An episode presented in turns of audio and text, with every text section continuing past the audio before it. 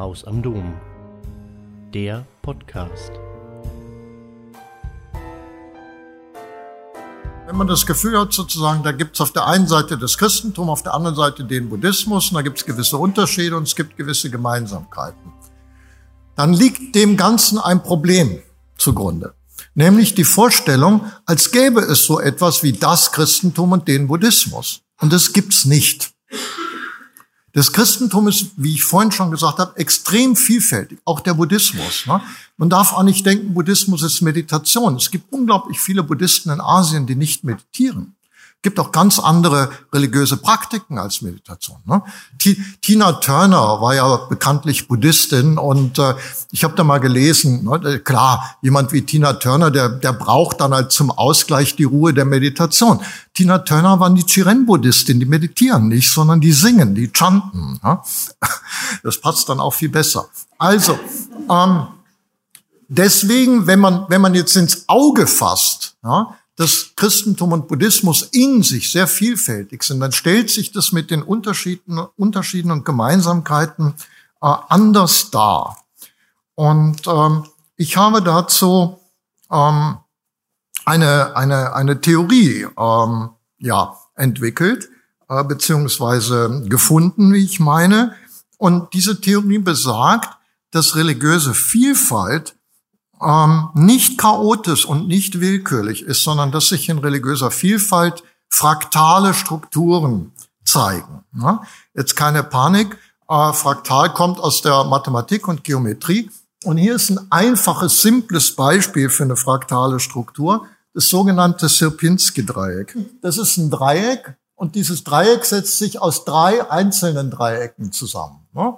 Und jedes dieser einzelnen Dreiecke schaut so aus wie das ganze Dreieck. Und jedes setzt sich wieder aus diesen drei gleichen Dreiecken zusammen. So geht es unendlich weiter. Also eine fraktale Struktur ist ein Gebilde aus einzelnen Elementen und in jedem dieser Elemente wiederholt sich äh, die gleiche Struktur. Das ist jetzt reine Geometrie, aber hier sehen Sie sowas in der Natur. Ne? Blumenkohl kennen Sie alle. Die Struktur des Blumenkohls wiederholt sich in jedem Blumenkohlröschen. Jedes Blumenkohlröschen ist so wie der Blumenkohl insgesamt. Und selbst dann die, selbst dann die, die, die kleinen Teilchen im, im Blumenkohlröschen haben wieder dieselbe Struktur. Also auch hier fraktale Strukturen. Fraktale Strukturen finden wir in der äh, organischen Natur und in der anorganischen Natur häufig. Also Bäume, ne? die meisten Bäume haben eine fraktale Struktur. Das heißt, die Äste mit ihren Verzweigungen haben die gleiche Struktur wie der Baum insgesamt. Oder denken Sie an Farnblätter. Ein Farnblatt hat lauter kleine Blättchen und jedes dieser kleinen Blättchen hat die gleiche Struktur wie das Farnblatt insgesamt. Ja? Gibt es ganz viele Beispiele. Es gibt jetzt aber auch ein anderes geometrisches Modell, ja, auch eine fraktale Struktur, das sind sogenannte Poincaré-Ketten. Da sehen Sie jetzt sozusagen hier vier Kreise und jeder dieser Kreis hat in sich sozusagen auch wiederum die anderen Kreise. Und das könnte man jetzt auch unendlich fortsetzen. In jedem dieser Kreise könnte man wiederum drei weitere Kreise einzeichnen. Ja? Eine komplexere Struktur, die sich dadurch auszeichnet, dass die Elemente der anderen im eigenen vorkommen. Und auch hier ein Beispiel aus der Natur. Wenn Sie eine ausgefranste Küstenlinie haben, dann haben sie da zum Beispiel Buchten oder eben solche äh, Landzungen und äh, Fjorde, die nach innen gehen, ja, oder auch Halbinseln wie hier, die sich ausbuchten. Aber wenn sie dann sozusagen die, im, hineinzoomen und das vergrößern, dann stellen sie fest, dass es in, in jeder Bucht dann auch wieder kleinere Landzungen gibt oder, oder kleinere Fjorde, oder Ausbuchtungen. Das heißt, die Strukturelemente der Küstenlinie wiederholen sich in, in jedem einzelnen Element. Und das, meine ich, zeigt uns sehr gut, was es mit religiöser Vielfalt auf sich hat. Jetzt bezogen auf Buddhismus und Christentum besagt es, alle Unterschiede, die man benennen kann zwischen Christentum und Buddhismus, finden sich auch innerhalb beider Religionen wieder. Okay, nochmal. Alle Unterschiede zwischen Christentum und Buddhismus gibt es auch unter anderen Namen und mit anderen Schwerpunkten und in anderen Formen innerhalb einer jeden dieser beiden Religionen. Ja, hier kleines Beispiel. Äh, jetzt mal nur bezogen auf die Frage nach der äh, letzten Wirklichkeit. Äh, wie wird letzte Wirklichkeit im Buddhismus gedacht? Da haben wir einmal die Makroebene, das ist die interreligiöse Vielfalt, also global, die Unterschiede zwischen den Religionen. Und da kann man sagen, so Pi mal Daumen äh, wird im Buddhismus die letzte Wirklichkeit, was wir als göttliche Wirklichkeit bezeichnen würden im Christentum, als eher eine nicht personale, impersonale Wirklichkeit gedacht. Die buddhistischen Worte, die es dafür gibt, wie Nirvana oder Dharmakaya, das ist der Dharma-Körper, ja, oder Dharma Dhatu, der Dharma-Bereich, oder auch Tatata, die Soheit, manchmal wird auch Shunyata, die Leerheit so verwendet. Alles nicht personale Begriffe. Und im Christentum wird sie als personaler Gott oder gar als dreipersonaler Gott vorgestellt. Ja, eine personale Vorstellung. Wenn Sie jetzt aber näher hingucken, auf die Mesoebene, das heißt die, die intrareligiöse Vielfalt, dann stellen Sie fest, dass es im Buddhismus trotz einer gewissen Dominanz der impersonalen Ideen auch personale Vorstellungen von letzter Wirklichkeit gibt. Und umgekehrt, im Christentum, trotz der Dominanz personaler Vorstellungen, gibt es auch einige impersonale Vorstellungen. Ich werde es gleich näher noch erläutern. Und es gibt noch eine letzte Ebene, ja, diese verschiedenen Strukturebenen von fraktalen Modellen, geht runter auf die Mikroebene. Das sind jetzt die ganz kleinen Blumenkohlröschen sozusagen. Ja.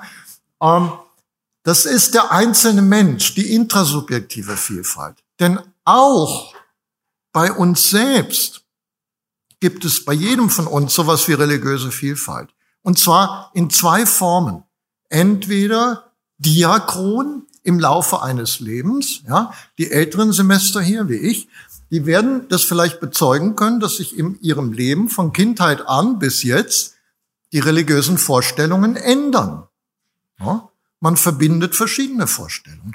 Und wir sehen auch, dass Menschen oft gleichzeitig verschiedene religiöse Vorstellungen miteinander verbinden. Es gibt in Untersuchungen, wenn man Leute fragt, ob sie sich Gott als eine Person denken oder eher als eine Kraft oder sowas, die dann sagen, nee, eher als eine Kraft oder Energie. Ähm, Star Wars lässt grüßen, ja, The Force oder die Macht oder so. Ähm, und dann trotzdem beten. Ja? Also sozusagen eine Praxis üben, die mit einer personalen Vorstellung einhergeht. Und da hält sich das fast dann die Waage ja, auf dieser letzten Ebene. Jetzt das Ganze konkretisiert. Also man könnte jetzt sagen, Unterschiede Christentum und Buddhismus in dem Punkt, ja, Buddhismus, also die letzte Wirklichkeit hier, dieser berühmte leere Zen-Kreis, offene leere Zen-Kreis, ein Symbol für die Shunyata, für die Leerheit. Bei, bei diesen Malereien, das kommt eigentlich aus dem Daoismus, diese Pinselmalereien, ist immer das Entscheidende, was nicht dargestellt ist. Ne? Hier die Leere. Also der, der Kreis dient nur dazu, die Aufmerksamkeit auf das Nicht-Dargestellte zu richten. Und er ist offen. Also ein typisches nicht personales Symbol für letzte Wirklichkeit. Und hier, das so denkt man sich Christentum, ne? Also Gott in der Mitte als Person schön darstellbar mit allem drumherum. Aber es gibt eben im Buddhismus auch Vorstellungen wie hier die von äh, Buddha Amitabha oder Amida, wie er auf äh, Japanisch heißt, der eben als Manifestation der letzten Wirklichkeit gilt, ne? als die die formhafte Gestalt des Dharmakaya, wie dort äh, formuliert wird, und eben eine sehr, sehr konkrete personale Züge hat und sogar im, äh, in dieser Form des Buddhismus als Vater und Mutter angerufen wird. Ja? Und im Christentum gibt es auch sowas, hier wunderbares Fresko, wo Gott dargestellt ist eben als leerer Thron. Ja? Weil man, das ist die alte biblische Vorstellung, man soll sich kein Bild von Gott machen. Auch kein mentales Bild. Auch Gott nicht als Person vorstellen. Beim Meister Eckhart, der heute schon erwähnt wurde, ist dieses Motiv ganz stark. Meister Eckhart spricht dann vom Gottesgrund. Weil der Meister Eckhart sagt, die Idee von Gott als Person, die funktioniert nur im Zwischenspiel von, von Seele und, und Gott, ja, in der interpersonalen Bezogenheit. Wenn ich diesen Dualismus überwinde, wenn ich eine tiefere Ebene besteige, da gibt es dann auch keine personale Vorstellung von Gott mehr und keine personale Vorstellung von der Seele im Übrigen. Meister Eckhart sagt, wenn die Seele in ihren göttlichen Grund durchgebrochen ist, dann hat, wurde sie dort nie vermisst. Ja? Also das war immer Einheit da. Das heißt, also das illustriert sozusagen das, dass es beides, also die Unterschiede, die Hauptunterschiede zwischen den beiden Religionen kehren auch in ihnen wieder. Das kann man beziehen auf eine ganze Menge anderer Unterschiede, nämlich, ich will sie nur kurz nennen. Also, im Buddhist, in der buddhistischen Spiritualität gibt es einen gewissen Schwerpunkt auf dieses Nicht-Anhaften, ja, das Loslassen. In der christlichen Spiritualität gibt es einen Schwerpunkt auf engagierte Weltgestaltung. Ja? Aber es gibt in beiden Religionen eben auch beides. Es gibt auch im Christentum das Wissen äh, um die Bedeutung des Loslassens und es gibt auch im Buddhismus engagierte Weltgestaltung. Ja? Oder wenn Sie sich fragen, was ist denn eigentlich das Problem mit dem? Was ist, was ist falsch mit uns? Ja? Da ist die dominante Antwort im Buddhismus, das ist ein Defekt der Erkenntnis. Wir sind verblendet. Das ist unser Problem. Und wenn wir richtig erkennen würden, dann wäre alles gut. Im Christentum ist die dominante Vorstellung eine andere, nämlich die des Defektes des Willens. Ja, mit unserem Willen stimmt was nicht. Manchmal erkennen wir die Dinge durchaus richtig ja, und tun es immer noch nicht, weil mit dem Willen was nicht stimmt. Ja. Und diese, der, der Defekt der Erkenntnis wird durch Einsicht geheilt. Und der Defekt des Willens, wie wird der geheilt? Ja, durch personale Begegnung, zum Beispiel durch Verzeihung, durch Versöhnung. Das sind also, aber es gibt auch hier beides in beiden Religionen. Hm? Und dann Buddhismus, Religion der Selbsterlösung, hat man viel gesagt, Christentum, Religion der Gnadenerlösung. Auch hier, wenn man näher hinguckt, beides existiert in beiden Religionen. Ähm, und um einen letzten Punkt dann vielleicht noch zu nennen, man sagt äh, häufig im Vergleich von Buddhismus und Christentum, dass die Zentralfigur im Buddhismus, eben Gautama Buddha, wobei es eben nicht nur einen Buddha gibt, sondern viele Buddhas, aber dass ein Buddha eben ein erleuchteter Lehrer ist. Wohingegen die Zentralfigur im Christentum, Jesus, der inkarnierte Retter ist. Ja. Inkarnation und Erleuchtung. Das wird oft als Unterschied sozusagen für die Zentralfiguren benannt. Aber auch hier, wenn man genauer hinguckt, Erleuchtung oder Erwachen, wie es wörtlich heißt im Buddhismus, bedeutet nicht, dass der Buddha sich seine Lehren ausgedacht hätte, dass er ein Philosoph gewesen wäre, der irgendwas da sich überlegt hat und das dann erzählt hat, sondern die buddhistischen Texte sagen, in seinem Erwachen hat der Buddha die Wahrheit wiederentdeckt. Der Dharma ist ewig. Und er war, wie es an einer Stelle mal heißt in den buddhistischen kanonischen Schriften, er war vergessen wie eine vom Dschungel überwucherte Stadt, ja, die man dann irgendwann wiederentdeckt. Das heißt, das hat auch so eine Art Offenbarungscharakter, dieses Erwachen. Und Offenbarung heißt eine, eine jenseitige Wirklichkeit, nimmt personale Gestalt an. Und deswegen sagt der Buddha an mehreren Stellen, also der, wir wissen nicht, was der Buddha gesagt hat, aber die kanonischen Texte berichten, er habe gesagt, wer mich sieht, der sieht den Dharma, eben diese kosmische Wahrheit. Und wer den Dharma sieht, der sieht mich. Also der Buddha auch eine Art Inkarnation des Dharmas. Und ähnlich bei Jesus. Wissen Sie, welcher Titel im Neuen Testament am häufigsten auf Jesus angewendet wird, nicht Sohn Gottes oder irgend sowas. Meister, Lehrer, Didaskalos, ja, steht dort im Griechischen. Das ist der am häufigsten für Jesus verwendete Begriff. Und in der frühen Christenheit war der Gedanke, Jesus bringt Erlösung durch seine Lehre besonders stark ausgeprägt. Aber dann finden wir auch im Christentum, im Prolog des Johannesevangeliums, die Idee, in Jesus ist der Logos, das ewige Gotteswort, Mensch geworden, hat menschliche Gestalt angenommen. Jesus ist Verkör die Verkörperung der ewigen Wahrheit, so wie auch der Buddha als Verkörperung der ewigen Wahrheit gilt. Und auch das ein Beispiel dafür, wie die Unterschiede in anderer Gestalt jeweils in diesen Religionen wiederkehren.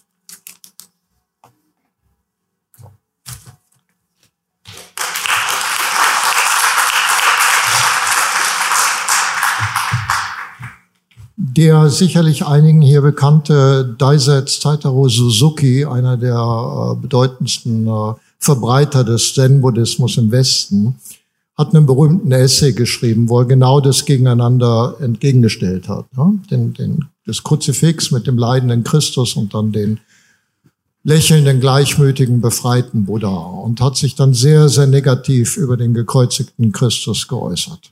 Sehr polemisch. Und da übersieht Suzuki einen ganz, ganz wichtigen Teil der Mahayana-buddhistischen Tradition. Denn im, im Mahayana-Buddhismus, zu dem auch der Zen-Buddhismus gehört, ist das zentrale religiöse Ideal das sogenannte Bodhisattva-Ideal.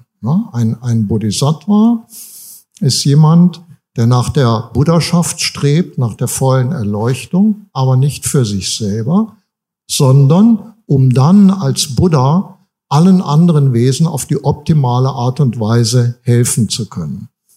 Und in diesem Weg des Bodhisattva spielt die Hingabe des eigenen Lebens für andere eine ganz, ganz zentrale Rolle, die in zig verschiedenen buddhistischen Schriften geschildert wird. Und ich finde, dass das interessanteste buddhistische Pendant zur Darstellung des Kruzifix ist der Mondhase. Ja? Überall in Asien sieht man in den Schatten des Mondes nicht das Mondgesicht wie bei uns, sondern einen Hasen. Wenn Sie den einmal gesehen haben, dann sehen Sie den auch immer wieder. Das sind so zwei Schatten, das sind die langen Ohren und der Hase sitzt da. Also kann man richtig gut erkennen. Wie kommt das Bild des Hasen in den Mond? gibt es ein, eine alte indische Geschichte, ein Jataka, eine Erzählung aus einem vorangegangenen Leben des Buddha. Da heißt es, dass eben der spätere Buddha einst ein frommer Hase war. Und der Vollmondtag ist der, der religiöse, buddhistische religiöse Feiertag. Und er hat gelobt, am nächsten Vollmondtag äh, eine besonders äh, selbstlose Tat zu vollbringen.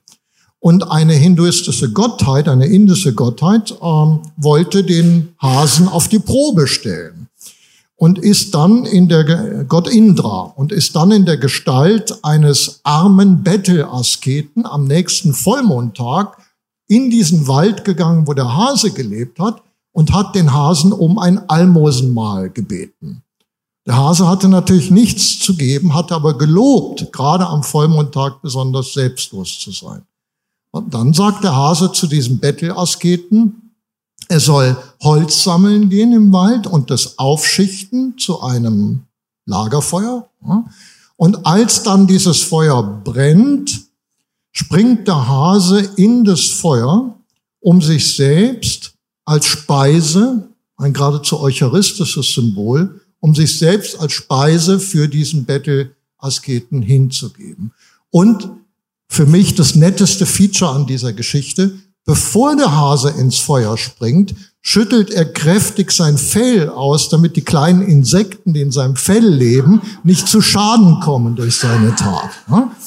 Und nachdem jetzt der Asket in Wahrheit eine Gottheit war, hat er natürlich den Hasen aus dem Feuer errettet, hat dann aber eben das Bild des Hasen in den Vollmond gemalt, als Symbol, als Zeichen dafür, dass die höchste Gabe, Dana ist der, der Basiswert für einen Bodhisattva, dass die höchste Gabe in der Hingabe des eigenen Lebens an andere ist. Wenn das keine Analogie zum christlichen Kreuz ist, dann weiß ich nicht bitte, was man da sonst noch hat. Also wenn meine Beobachtung stimmt, dass es in der religiösen Vielfalt, dass sich da eine fraktale Struktur zeigt oder fraktale Muster. Dann kann man ja fragen, warum ist es denn so? bisher wurde darüber noch nicht viel nachgedacht. Im Grunde genommen gibt es nur zwei mir bekannte Religionswissenschaftler, die überhaupt ähm, ja, diese, dieses Thema angedacht haben. Der eine war ein rumänischer Religionswissenschaftler namens Juliano, äh, der in Chicago gelehrt hat, war der Nachfolger von Mirsha Eliade äh, und wurde äh, unter bis heute ungeklärten Umständen erschossen. Hat nur drei Jahre dort gelehrt, aber hat sehr gute Arbeiten gemacht. Und Juliano war ein sehr nüchterner äh, Wissenschaftler, der hat gesagt, diese Unterschiede in den Religionen, ne, die Vielfalt in jeder Religion, entsteht einfach aus logischen Gründen. Mit anderen Worten, immer wenn irgendein Mensch irgendetwas glaubt oder behauptet, gibt es einen anderen, der das Gegenteil sagt. Alles sozusagen, was logisch möglich ist, wird ihm zufolge auch von anderen eingenommen. Beispiel, irgendjemand vertritt, der Mensch muss sich selbst erlösen, dann kommt jemand anders und sagt, nein, Gott muss den Menschen erlösen. Oder jemand sagt, äh, die letzte Wirklichkeit ist eine impersonale kosmische Kraft oder Gesetz oder was auch immer, Harmonie. Äh, kommt jemand anders, sagt, nee, das ist ein, ein personaler Gott und so weiter. Einfach sozusagen, weil so seine These, alles was logisch möglich ist, realisiert sich irgendwann auch. Das kann man so sehen. Es gibt eine andere Deutung, die ich persönlich überzeugender finde. Ähm, und die geht davon aus, dass es, ja, wie soll man sagen, in, in, in, der, in der menschlichen Welt, in der menschlichen Lebenswelt, so eine innere Tendenz zur Ganzheit gibt. Also der Fachausdruck dafür wäre Entelechie. Ja? Also es gibt in der, in der Natur vielleicht auch und speziell dann auch in der Menschenwelt eine Neigung gegen Einseitigkeit. Und wenn immer Einseitigkeiten entstehen, bildet sich sozusagen das Gegenstück heraus, um diese Einseitigkeit auszugleichen. Also eine, eine innere Tendenz zur Ganzheit. Ähm, das finde ich die überzeugendere und auch spannende, spannendere These, weil, und jetzt kommen wir wieder zu Buddhismus und Christentum, weil es besagt, dass die Unterschiede zwischen beiden Religionen, die sich wie gesagt auch in jeder von ihnen wiederfindet, sich komplementär deuten lassen. Dass das eine jeweils das andere braucht und irgendwie ergänzt, um Einseitigkeiten zu vermeiden. Das ist spannend, weil das würde bedeuten, dass sich Buddhismus und Christentum gegenseitig brauchen, weil sie sich gegenseitig vor Einseitigkeiten bewahren. Also wenn es im, im, ein Beispiel zu nehmen, wenn es im Buddhismus eine starke Tendenz seit von seinen Anfängen her schon äh, zur Weltabkehr gibt, zur Weltflucht im Grunde genommen oder zum Loslassen, zum Nicht-Anhaften dann wäre das alleine zu einseitig und es bedarf der Gegentendenz eben der Weltzuwendung und der Weltgestaltung. Deswegen hat sich beides sozusagen herausgebildet. Und jetzt kommt der spannende Punkt. Und beides kann einander qualifizieren. Ja? Eine reine Weltzuwendung, das hat Silvia auch ja sehr schön heute Morgen gesagt, bestimmte Christentümer, ja, die sich nur noch in, in sozialem Aktivismus ergehen. Da geht was verloren. Das heißt, beides braucht einander. Und eine reine, eine reine Weltflucht, ja, die, die führt dann zu, was weiß ich, Eremitentum oder sonst was oder Gleichgültigkeit. Auch das ist eine gefährliche Einseitigkeit. Beides kann einander korrigieren und ausbalancieren. Und es gibt, glaube ich, eine Erfahrung, wo wir alle oder die meisten von uns das genau kennen. Wenn Sie Kinder haben und Ihre Kinder groß werden, da kommt der Punkt, wo die Liebe zu Ihren Kindern dem Test unterzogen wird, ob Sie Ihre Kinder innerlich freigeben und loslassen. Das ist eine Spannung. Ne? Denn das, was man liebt, möchte man irgendwie gerne festhalten. Aber es ist ganz klar, wenn wir unsere Kinder lieben, dann müssen wir sie in die Selbstständigkeit und Eigenständigkeit entlassen, auch wenn sie Dinge tun, die uns nicht gefallen. Ähm, ich glaube, das ist ein sehr gutes Beispiel, an dem man sehen kann, wie eben liebende Zuwendung und trotzdem inneres Loslassen einander bedürfen und sich gegenseitig qualifizieren. Es gibt hier gibt es ein paar Leute, die sind Theravada-Spezialisten, richtig? Der große, der große Kirchenlehrer, im, also Theravada, für die, die es nicht kennen, ist eine, eine bestimmte Richtung des Buddhismus, die in Südasien sehr, sehr stark verbreitet ist. Für sich behauptet, die älteste Schule zu sein, das ist mit Vorsicht zu genießen, weil wir nicht so genau wissen, was im frühen Buddhismus alles war.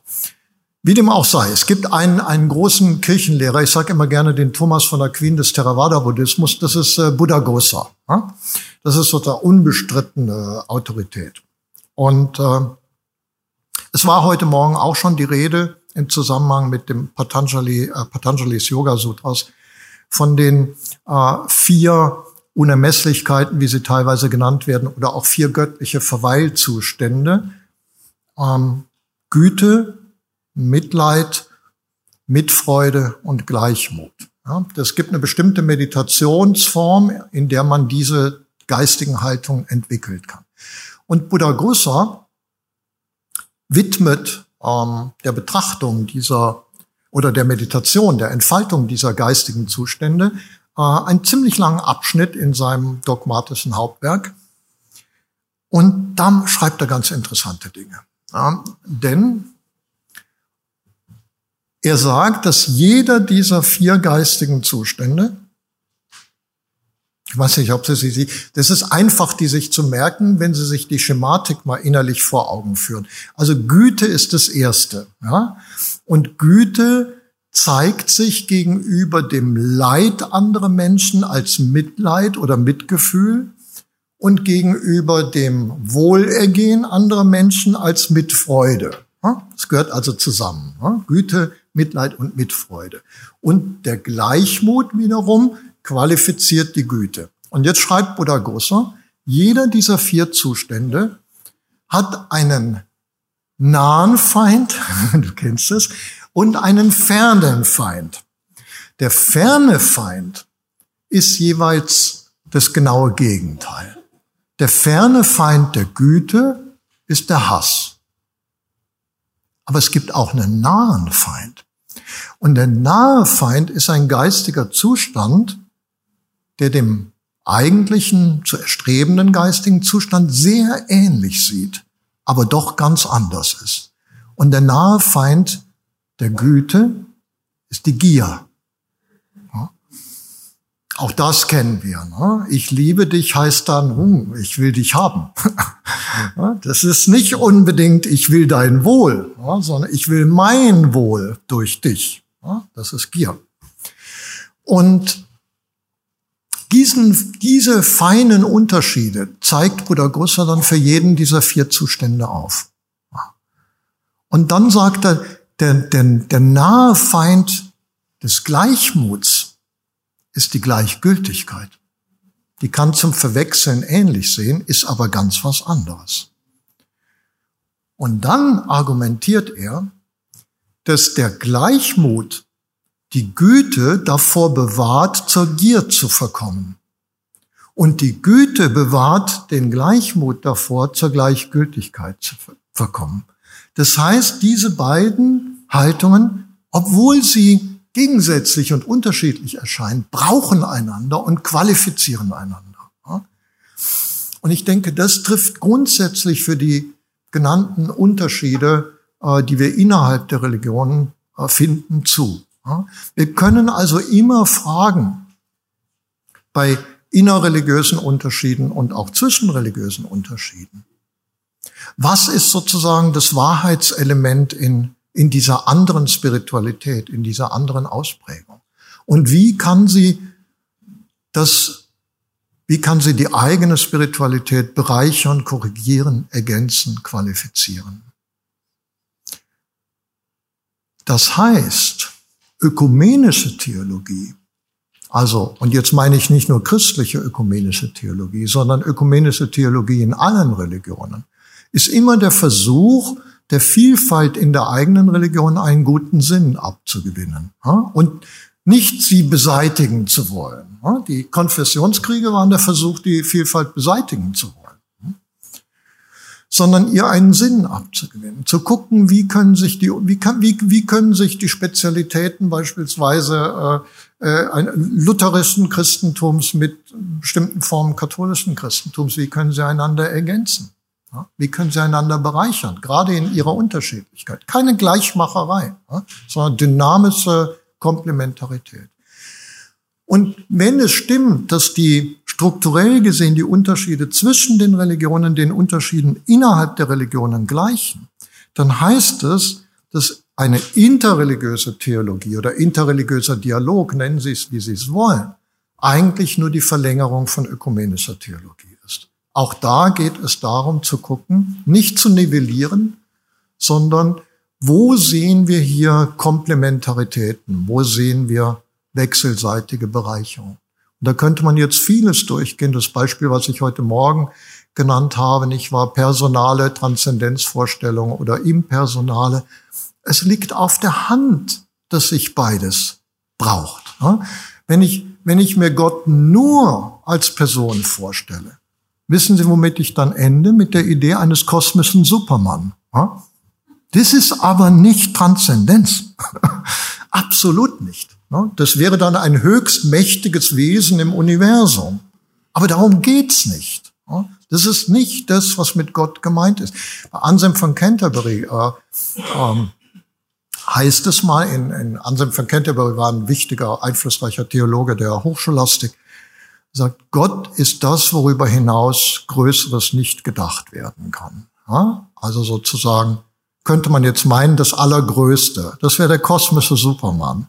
Und dann sagt Anselm in derselben Schrift im 15. Kapitel, deswegen muss Gott größer sein als alles, was gedacht werden kann. Ja, und das ist völlig richtig. Ja, wenn Gott wirklich das Größte ist, worüber es nichts mehr hinaus gibt, dann muss Gott eine Wirklichkeit sein, die auch unser Denken, unser Begreifen sprengt. Und dann sind wir im Bereich der nicht personalen Vorstellungen. Dennoch kann sich beides sinnvoll ergänzen, weil der Gedanke der unbegreiflichen Geheimnishaftigkeit Gottes bewahrt uns davor, Gott zu einem kosmischen Superman oder Diktator oder was auch immer äh, äh, zu erhöhen. Der Gedanke der Personalität Gottes erlaubt es uns in einer, uns diesem Geheimnis anzuvertrauen, eine Art quasi persönliche Beziehung zu dieser unbegreiflichen Wirklichkeit zu pflegen. Uns selbst dieser Wirklichkeit so zu nähern, als ob sie ein liebender Vater oder eine liebende Mutter wäre. So kann man also diese Unterschiede durch Komplementarität erklären.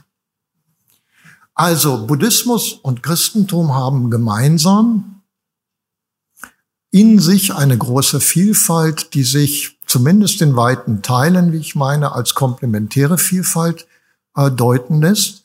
Und so, dass man immer die Möglichkeit hat, von dem, was in der eigenen Religion vielleicht nur eine marginale Position ist, in der anderen sehr viel stärker ausgeprägt ist, sich davon anspornen, inspirieren zu lassen, bereichern zu lassen. Ja, es ist also, diese Gemeinsamkeit ist eine dynamische Gemeinsamkeit. Es ist die Gemeinsamkeit des Voneinander lernen Könnens. Ja. Das setzt aber wiederum zwei, wie ich meine, andere Gemeinsamkeiten voraus. Und die sind auch alles andere als trivial. Die eine Gemeinsamkeit ist Buddhisten und Christen, man höre und staune, sind beides Menschen. Buddhisten sind nicht irgendwie andere Menschen. Es gibt ein Buch, das heißt Buddhisten denken anders. Äh, ich weiß nicht. Also ähm, ich, ich glaube, die, die, die denken genauso geradeaus oder auch schräg, je nachdem wie wir. Ja, es ist, es ist, wir sind alle Menschen und nichts Menschliches ist dem Buddhismus fremd. Glauben Sie es mir. Die Romantisierung, Idealisierung des Buddhismus ist genauso verkehrt wie eine Romantisierung oder Idealisierung des Christentums. Ja. Feindesliebe gibt es im Buddhismus und im Christentum als Ideal. Und in der Realität finden wir im Buddhismus und im Christentum, dass man mit Feinden durchaus auf martialische Art und Weise umgeht. Ähm, also gemeinsames Menschsein, das ist die Basis. Und wir müssen glauben, und wir tun gut daran, denke ich, diese religiösen, reichen religiösen Traditionen als Reflexionen zu verstehen, die sich auf dieses gemeinsame Menschsein beziehen und die, die Licht auf die menschlichen Möglichkeiten werfen, genauso wie auf die menschlichen Untiefen. Und die zweite Gemeinsamkeit,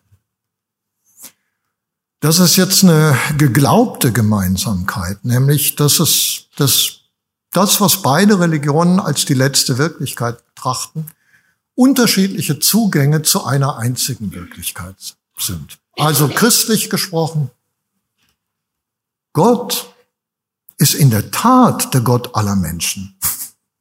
Also viele Christen sagen immer ganz klar, Gott ist der Gott aller Menschen und dann tun sie so, als wäre es der Gott nur der katholischen Kirche oder der evangelischen Kirche oder der Christen oder sonst was. Ne? Nein. Wenn es die göttliche Wirklichkeit gibt, dann ist diese Wirklichkeit mit jedem Menschen in dieser Welt verbunden. Oder buddhistisch gesprochen, wenn es sowas wie eine allgemeine Buddha-Natur gibt, dann haben natürlich auch Christen und Muslime die allgemeine Buddha-Natur. Und dann müssen wir, wäre den, die, der nächste Schritt zu sehen, welche Formen der Entfaltung der Buddha-Natur oder des Dharmas sehen wir da. Was ist die symbolische Zahl? 144 oder 124.000 Dharma geht's oder so, wie es heißt, ne? Dharma-Tore. Also eine, eine symbolische Vorstellung, die sagt, es gibt so viele Zugänge zur Wirklichkeit des Dharmas, wie es problematische Aspekte und auch gute Aspekte im Leben des Menschen gibt. Wie richtig. Und es ist nicht begrenzt auf den Buddhismus, sondern es meint alle Menschen. Und wenn wir ernsthaft davon ausgehen, dass Gott der Gott aller Menschen ist, dann sollten wir uns nicht wundern als Christen, dass wir in anderen Religionen auch wirklich Wort Gottes hören, Manifestationen Gottes sehen. Ja, und wenn es, wenn es wirklich so viele Dharma-Tore gibt, äh, äh, wie es menschliche Licht- und Schattenseiten gibt, ja, dann sollten sich Buddhisten nicht wundern. Auch Varianten des edlen achtfachen Pfads in den anderen Religionen zu erkennen. Und das ist eine profunde Gemeinsamkeit. Jesus ist nicht Gott. Jesus ist äh, äh, Jesus ist das fleischgewordene Gottes Wort. Ja? Alles andere wäre eine Verkürzung. Also, und Gottes Wort, also nach biblischem Sprachgebrauch, Johannes Evangelium, das ist der, der, das, der Begriff heißt Logos. Ja? Und da heißt es, der, dieser Logos war bei Gott und ist Gott. Und der Logos kann man am besten ins Deutsche übersetzen als sozusagen die Offenbarungsseite Gottes. Das, was sich von Gott sozusagen für Menschen erkennen lässt. Und das hat in Jesus menschliche Gestalt angenommen. Jesus verkörpert das, was sich von Gott erkennen lässt. So wie der Buddha das, was sich vom Dharma erkennen lässt, verkörpert. Für mich persönlich sind Jesus und Gautama beides legitime, einander bereichernde und für mich persönlich hilfreiche Verkörperungen dieses Dharma oder Gotteswort, wie immer Sie es nennen wollen. Ich möchte keinen von beiden missen.